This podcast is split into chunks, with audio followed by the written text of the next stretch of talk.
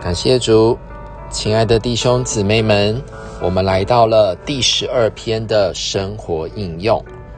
我们可以从约书亚记、士师记和路德记这三卷书来看见神行动的两方面，也就是他在能力之灵里的行动，以及他在生命之灵里的行动。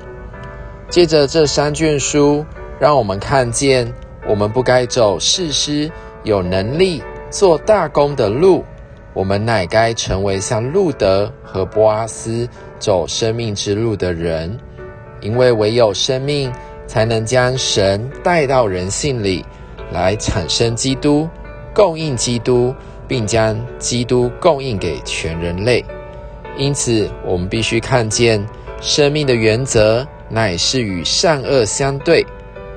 约翰一章四节论到基督说：“生命在他里面。”这是指由生命树表征的生命，就是具体化在基督里的生命。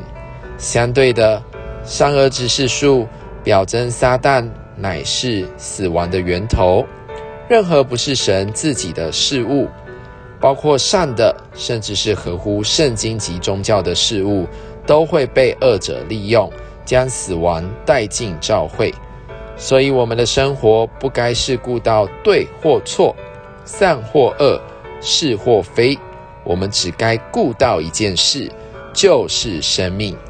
每当我们转向生命，顾到生命，而生出基督，这就好使我们成为走生命之路的生命之人，得以将生命分赐到人里面。